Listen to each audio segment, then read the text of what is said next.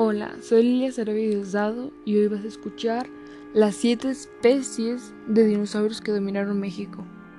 Según la Universidad Nacional Autónoma de México, en el país se han encontrado varias especies de dinosaurio.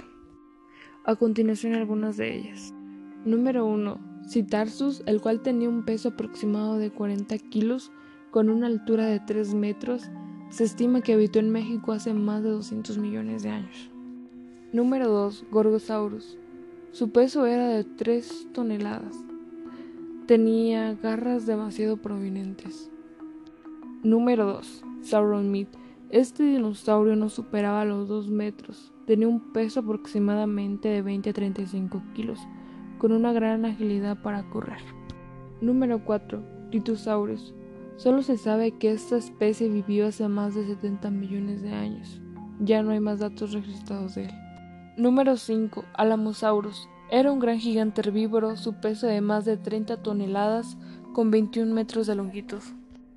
Número 6. La Bocania. Dinosaurio carnívoro que superaba la tonelada y media. Número 7 y último. Centrosaurus, especie herbívora que alcanzó las 3 toneladas de peso con una longitud aproximada de 5 metros. ¿Cuántos más tipos de dinosaurios podrían haber existido en México? Es algo que después averiguaremos, o tal vez no.